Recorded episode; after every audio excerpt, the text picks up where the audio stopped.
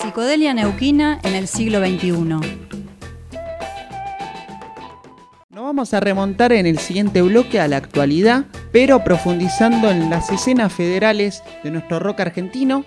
Y en el día de hoy vamos a una provincia que nunca hemos visitado anteriormente en otra historia, me refiero a Neuquén.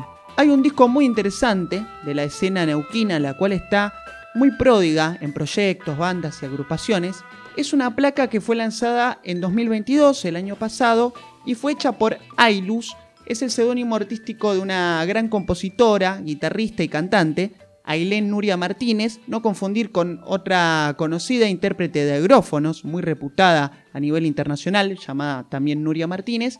Y este disco se llama En Trance y provino de una serie de proyectos anteriores de Ailus que la tenían a ella inmersa de modo solista, acompañada solo de su guitarra, pero para el disco decidió formar una banda. Es un discazo, ella lo define como un proyecto de folk progresivo, me parece una definición más que acertada. Y vamos a escuchar los extractos del tema con el que cierra el disco, es homónimo a la placa, se llama En Trance.